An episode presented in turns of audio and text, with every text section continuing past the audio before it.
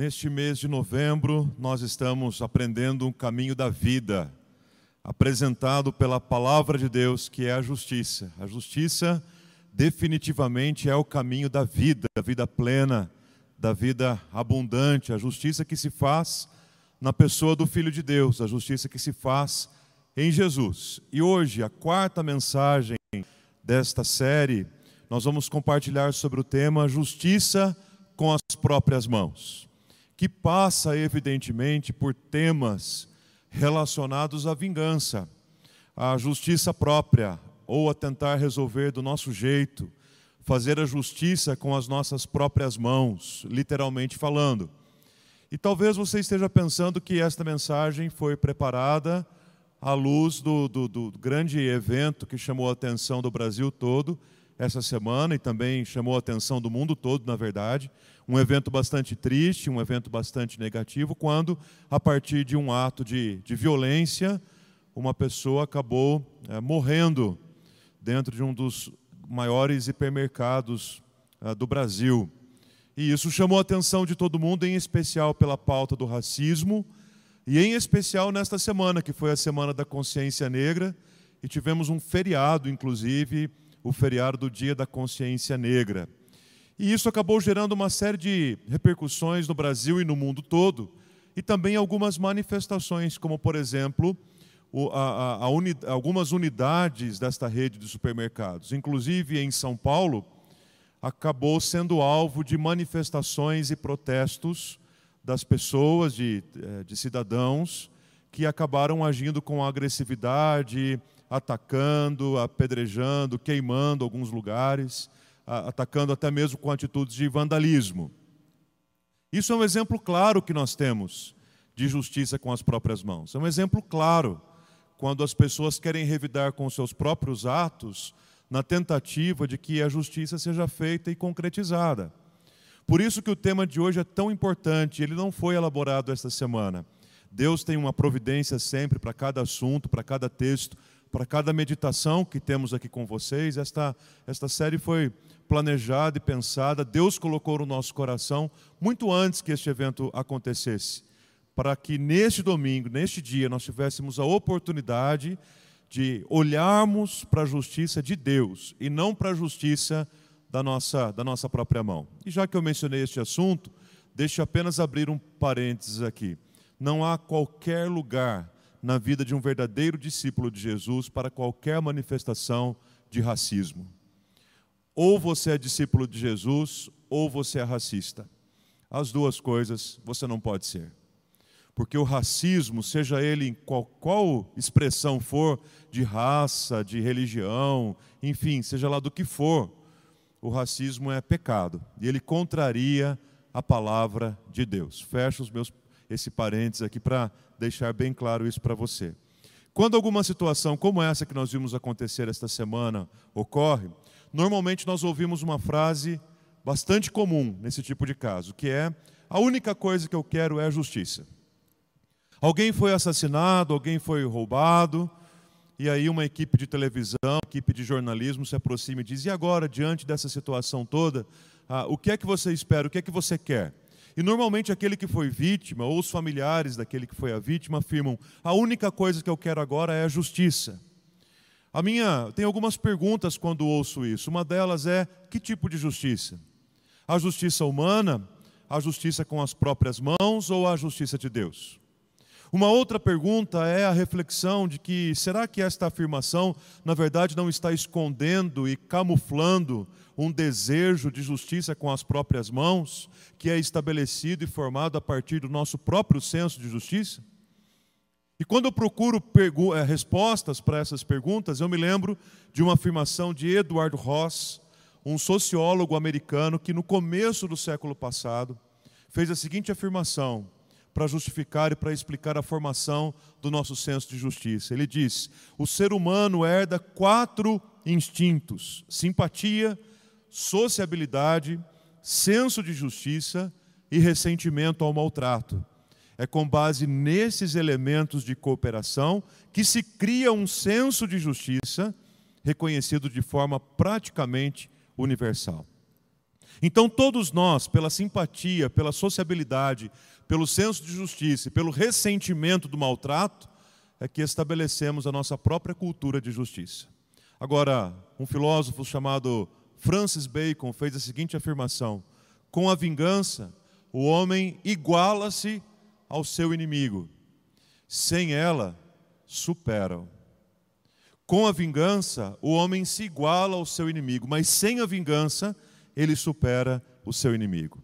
É tão interessante observarmos o comportamento humano que a Universidade de Berkeley, também nos Estados Unidos, fez uma pesquisa e descobriu que se duas pessoas estiverem, por exemplo, brigando na rua, e há uma terceira pessoa ou há um público para esta briga, para este conflito, para esta tensão, a tendência disso terminar em violência física é muito maior, se torna muito maior quando há uma terceira pessoa ou quando há público para aquele evento.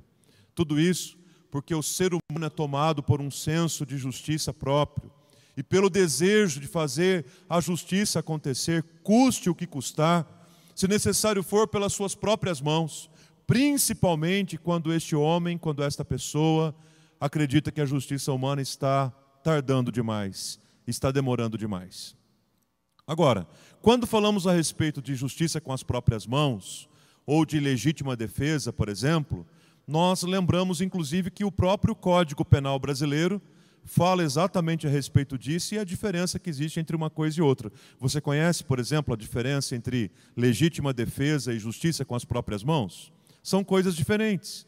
A legítima defesa é, quem, usando moderadamente dos meios necessários, repele injustiça, agressão, atual ou iminente, a direito seu ou a direito de outra pessoa. É o artigo 25 do Código Penal brasileiro. Já o artigo 345 do mesmo Código Penal afirma que é crime fazer justiça pelas próprias mãos. É crime satisfazer pretensão, mesmo que legítima, salvo quando a lei o permite com uma pena, a pena de detenção de 15 dias a um mês, ou uma multa, além da pena correspondente à violência que praticou. Então, muitas vezes nós nos escondemos o nosso desejo de vingança atrás de uma justificativa de legítima defesa. Mas, na verdade, o que nós estamos querendo mesmo é fazer justiça com as nossas próprias mãos. E aí, quando falamos a respeito de justiça com as próprias mãos, nós precisamos olhar para os profetas menores. Nós precisamos olhar de maneira muito especial hoje para o livro do profeta Miqueias, no capítulo 6, versículo 8, que eu separei para vocês aqui em duas traduções. A primeira delas, essa tradução da, da nova Almeida atualizada, e a segunda da Bíblia, a mensagem, a mesma que o pastor Rômulo agora há pouco fez uma, uma leitura para nós. Em Miqueias capítulo 6, versículo 8, a palavra de Deus diz claramente: "O Senhor já mostrou a você o que é bom, ele já mostrou a você o que é bom, e o que o Senhor pede de você?" E a resposta vem em seguida: que pratique a justiça, que ame a misericórdia e que ande humildemente com o seu Deus. Na tradução da mensagem, nós encontramos o seguinte para o mesmo versículo: Mas ele já deixou claro como devemos viver. Ele já deixou claro o que fazer, o que ele procura em homens e mulheres, ele deixou claro. E o Senhor, aquilo que o Senhor deixou claro é muito simples: que façam aquilo que é correto e justo ao seu próximo, que sejam compassivos e leais em seu amor. É isso que o Senhor espera de nós. Assim como vimos nos domingos anteriores, mais uma vez, um profeta do Senhor se levanta com voz de clamor pela justiça no meio do povo, um representante da manifestação da justiça de Deus em Israel. Os livros dos profetas menores nos inspiram e nos provocam uma vida com senso de justiça, porque o grande papel dos profetas na nação era basicamente o profeta de restaurar a capacidade do povo de interagir com a voz e com a presença de Deus, de ensinar o povo a fazer isso. Meus queridos, Deus está presente conosco o tempo todo. Deus está falando conosco o tempo todo. Na verdade, é muito mais um exercício nosso, um aprendizado nosso para estarmos mais sensíveis a ouvir a Sua voz, a percebermos a Sua presença e a Sua ação no mundo, do que propriamente o fato de algumas pessoas considerarem que Deus está em silêncio, ou então que Deus não existe, ou então, quem sabe até mesmo, que Deus já morreu. Miqueias é um profeta de Deus que se levanta para ensinar o povo a se relacionar com a voz de Deus e com a sua própria presença. Vale lembrar, inclusive, que ele viveu oito séculos antes do nascimento de Jesus Cristo, no mesmo contexto em que profetizaram também Isaías, Oséias e Amós. Homens de Deus que ah, tinham vida, um estilo de vida simples e que cresceram e assistindo a nação, num contexto em que os mais fracos e oprimidos eram absolutamente ah, usurpados por aqueles que tinham o poder e por aqueles que tinham a riqueza em suas mãos.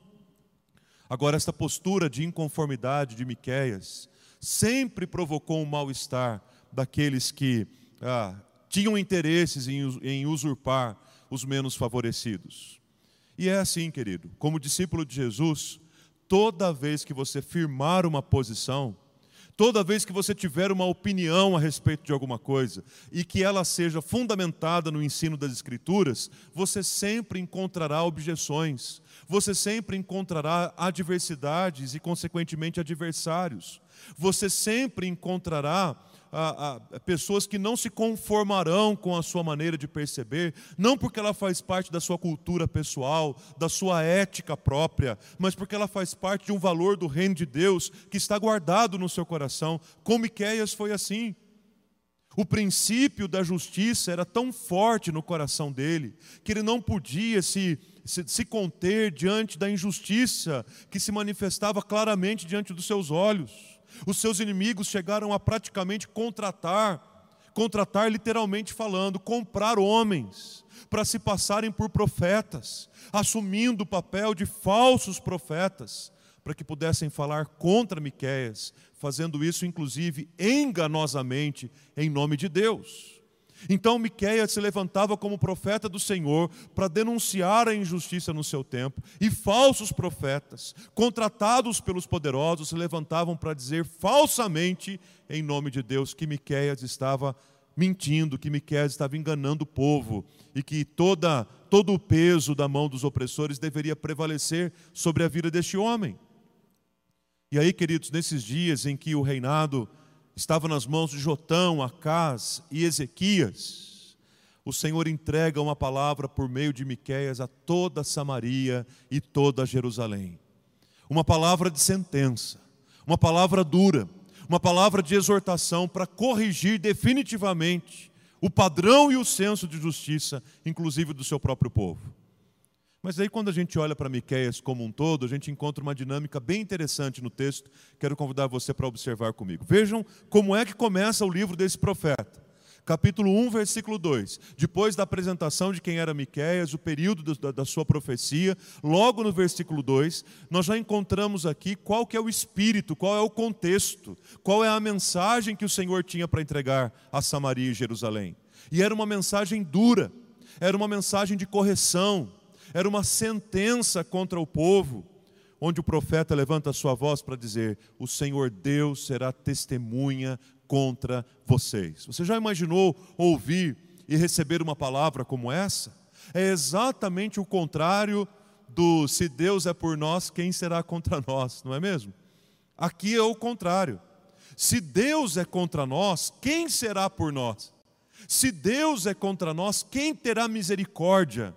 Da nossa vida. E o texto começa dizendo isso. O profeta abre a sua boca para dizer: O Senhor está se levantando contra vocês. O Senhor está se levantando como uma testemunha contra vocês, e do seu santo templo ele falará. falará. E Samaria, com todo o seu poder, com toda a sua glória, com toda a sua força, com toda a sua opressão, se tornaria um montão de pedras. E aí o texto continua, você pode ler lá o capítulo 1 e você vai encontrar uma palavra dura de correção e de advertência contra o povo. Agora o livro continua. E lá no finalzinho do livro, no capítulo 7, versículos 18 e 19, nós percebemos qual é a palavra final. A palavra inicial do profeta é palavra de sentença. Qual é a palavra final do livro? Se o livro começa com sentença, o Senhor sendo testemunha contra vocês, o livro termina falando sobre misericórdia e graça. Quem é semelhante a ti, ó Deus, que perdoas a iniquidade? O Senhor não retém a sua ira para sempre. Por que é que o Senhor não retém a sua ira para sempre? Porque ele tem prazer na misericórdia. Ele voltará a ter compaixão de nós. Então o livro começa falando que Deus está grandemente indignado com o povo. Há uma sentença em que o próprio Deus se colocará contra o povo. Mas ele termina lembrando da misericórdia de Deus e que a ira de Deus não dura para sempre. Meus queridos, da mesma forma, Deus olha para nós. Ele não tem prazer algum no nosso pecado, no nosso afastamento, na nossa indiferença, com, a, com o nosso próprio senso de justiça, ele não tem prazer algum nisso. No entanto, ele voltará a ter misericórdia de nós, diz a palavra, que a ira do Senhor não dura para sempre. Ele é misericordioso, ele é bom, ele é reto e justo. E justo que é, ele deixa claro através do profeta Miqueias aquilo que ele não gosta e aquilo que ele gosta. E essa talvez seja uma das maiores perguntas e uma das maiores inquietações de um discípulo de Jesus. Como é que eu faço para agradar a Deus com a minha vida? Como é que eu faço para saber qual que é a vontade de Deus para mim? Como é que eu faço para descobrir o que é que Deus quer que eu faça? Quantas vezes no meu ministério eu já ouvi isso? Pessoas me perguntando, pastor, o que eu quero é agradar a Deus. Eu só quero saber como é que eu faço para agradar a Deus. Então, nesse texto que Deus preparou para a nossa reflexão hoje, nós temos uma resposta clara e objetiva, e eu começo apontando aquilo que Deus não se agrada. O texto é claro em dizer aquilo que Deus não se agrada. Deus não se agrada com a oferta dos carneiros. Deus não se agrada com 10 mil ribeiros de azeite. Deus não se agrada nem se você oferecer o seu primogênito como, como, como sacrifício pela sua transgressão. Deus não se agrada com o fruto do corpo, ainda que seja pelo pecado da sua alma. O texto está dizendo claramente que Deus não se agrada de todos os rituais e sacrifícios e cerimoniais, liturgias, programas, movimentos que nós oferecemos a Ele como fruto de um coração seco, vazio, religioso, inconstante, desconectado de uma vida plena, de uma vida cheia, de uma vida repleta pelo reino de Deus, de um coração verdadeiramente transformado por Jesus. Sabem por quê, queridos? Porque as coisas do reino de Deus começam sempre de dentro para fora, é do coração para as mãos, é do coração para os pés, é do coração para a mente, é do coração para os olhos e para os lábios. Os movimentos do Espírito Santo de Deus começam de dentro para fora, brotam do nosso interior a ponto de jorrar rios de água viva, mas é de dentro para fora. E o que o texto está dizendo que Deus não se agrada é de aquilo que acontece para fora, de fora para fora quando a gente levanta as nossas mãos, quando a gente ora ao Senhor, quando a gente até oferece algum sacrifício, quando a gente faz alguma coisa para o Senhor, ou faz alguma coisa boa em direção a alguém, e acredita que fazendo aquilo, mesmo que desconectado de um coração pleno da presença de Jesus, nós estamos o agradando. Não estamos, porque disso Deus não se agrada. O versículo seguinte aponta então o que ele se, do que ele se agrada. Se ele não se agrada dos nossos movimentos vazios, do que é que ele se agrada? Do que é que ele então gosta? O que é que Deus pede? O que é que ele quer que a gente faça? E aí essa dinâmica do texto é bem interessante, porque nós encontramos aqui três verbos de ação e encontramos as ações do verbo. O praticar, o amar e o andar. O que é que o Senhor quer de nós? Primeiro ele quer que pratiquemos a justiça. Segundo, o Senhor quer que amemos a misericórdia. E terceiro, o Senhor quer que andemos humildemente com Ele. Disso efetivamente Deus se agrada. Porém, o que chama a nossa atenção nesse texto é o fato de que todas essas três coisas das quais Deus se agrada estão diretamente interligadas, não é um checklist. Bom, deixa eu então praticar a justiça para depois eu começar a amar a misericórdia. E aí depois eu dou um checklist, então, na, na, no amor à misericórdia. Bom, agora que eu já aprendi a amar a misericórdia, deixa eu andar humildemente com Deus. Não! As três coisas acontecem juntas. E a justiça de Deus só se manifesta através da nossa vida quando praticamos a justiça do reino, quando amamos a misericórdia de Deus, quando andamos humildemente com Ele, quando todos os nossos passos são conhecidos por Ele. Por isso, meus queridos, a grande mensagem deste dia, a grande reflexão que temos a partir do profeta Miqueias, é o fato de que a justiça precisa se manifestar sim, mas não a justiça com as nossas próprias mãos, a justiça com as mãos de Deus. Deixa eu aplicar esta mensagem para você Ouça com bastante atenção e comece a pensar como que praticamente você pode começar a disciplinar e mudar algumas coisas ainda hoje, ainda agora na sua vida, na sua família, nas suas decisões e nos seus pontos de vista. A primeira aplicação que eu quero fazer é que a justiça com as próprias mãos de Deus sempre constrói e sempre edifica com atitudes de ações de graça, com atitudes positivas, e isso nós aprendemos com Jesus. No Sermão do Monte, no Evangelho de Mateus, capítulo 5, versículos de 38 a 42, a palavra está dizendo: Jesus diz: Ouvistes o que foi dito, olho por olho, dente por dente. Mas eu digo para vocês: ao invés de olho por olho, dente por dente, não resistam ao perverso. Se alguém der um tapa em você, ofereça a outra face. Se alguém quiser a sua capa, deixe que leve também a sua túnica. Se alguém obrigar você a andar uma milha, ande com ele duas.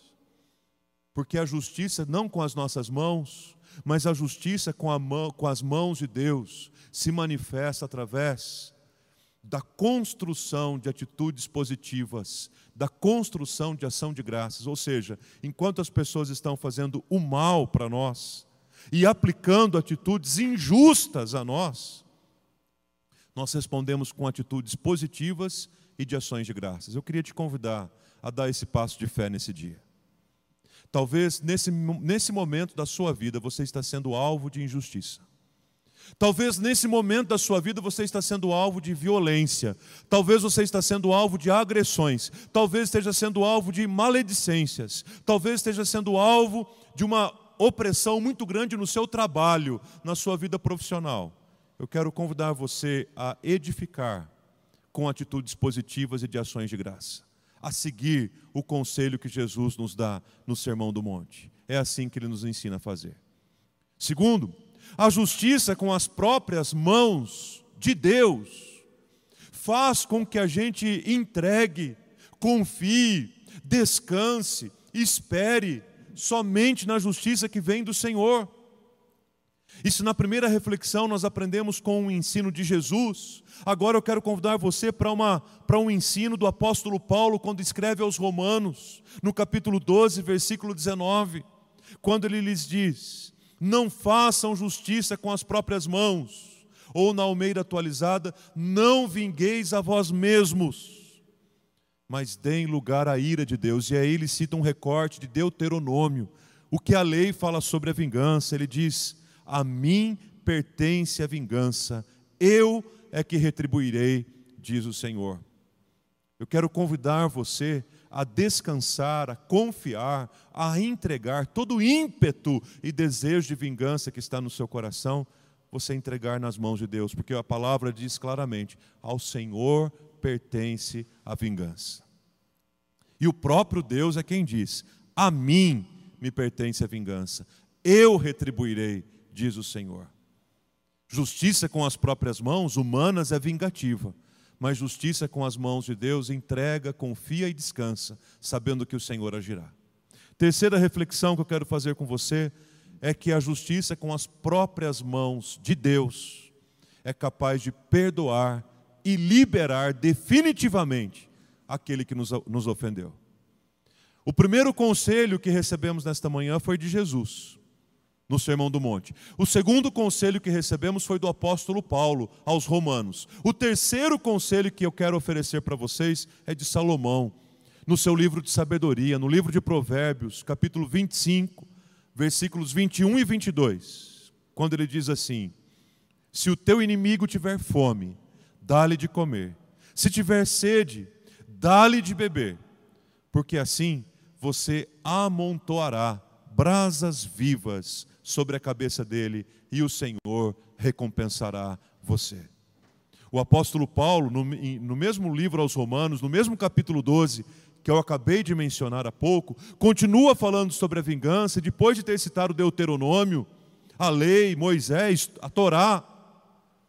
Ele continua o texto e agora cita Salomão, cita os poéticos e faz esta mesma citação. Se o teu inimigo tiver fome, dá-lhe de comer. Se o teu inimigo tiver sede, dá-lhe de beber, porque assim você amontoará brasas vivas sobre a cabeça dele e o Senhor recompensará você. Meus queridos, não há nada melhor, nada mais prazeroso do que receber a recompensa de Deus. Deixa eu lhes dizer algo muito importante. Receber a recompensa de Deus é muito melhor e muito mais agradável do que qualquer senso de justiça própria, do que qualquer atitude vingativa, em que acreditamos estar satisfazendo a ira da nossa alma Receber a justiça de Deus sempre vale a pena. Receber a recompensa de Deus é sempre maior e melhor. E aí, talvez, de todos os desafios e convites que eu faço para você nesta mensagem, talvez esse seja o mais desafiador para você. Eu quero te fazer um convite. Eu quero convidar você a perdoar, liberar o seu ofensor e desistir da sua vingança. Esse senso de justiça com as próprias mãos esse desejo de vingança no seu coração está fazendo mal para você, está adoecendo você, está afastando você de Deus e das pessoas. Aceite o meu convite, mas, sobretudo, o convite do Evangelho. Perdoe e libere o seu ofensor. Desista hoje mesmo da justiça própria, da justiça com as próprias mãos que está no seu coração. Desista hoje mesmo da vingança porque é o Senhor quem diz: A mim me pertence a vingança. Deixe nas mãos do Senhor, porque nem toda ira do mundo, nem toda ira humana que puder se formar no seu coração, será capaz, de acordo com Tiago, capítulo 1, versículo 20, será capaz de produzir a justiça de Deus. Não se engane com isso. Não pense que o fato de você estar muito irado vai fazer com que Deus se manifeste com a sua justiça. Não, pelo contrário quanto mais você descansar o seu coração, abrindo mão da vingança, abrindo mão da justiça própria, entregando e descansando ao Senhor, liberando o seu ofensor, é aí que a justiça de Deus se manifestará. Quero convidar você a ouvir agora esta canção e meditar nela, pedindo: Senhor, o lugar que eu mais quero estar, que eu mais desejo estar, é perto do Senhor, porque perto do Senhor o meu senso de justiça é conduzido pelo Teu Espírito Santo. Perto do Senhor eu vou conseguir desistir desse sentimento, desse desejo de vingança. Perto do Senhor eu vou conseguir esperar na manifestação da tua justiça.